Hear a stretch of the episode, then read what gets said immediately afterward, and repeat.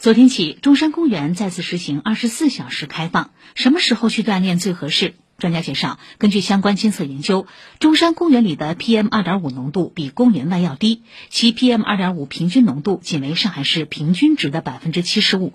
中山公园的一天中，空气负离子浓度从早晨开始上升，上午十点到十二点左右维持较高的浓度，到十五点下降。市民可以在负离子浓度较高的时候游园锻炼。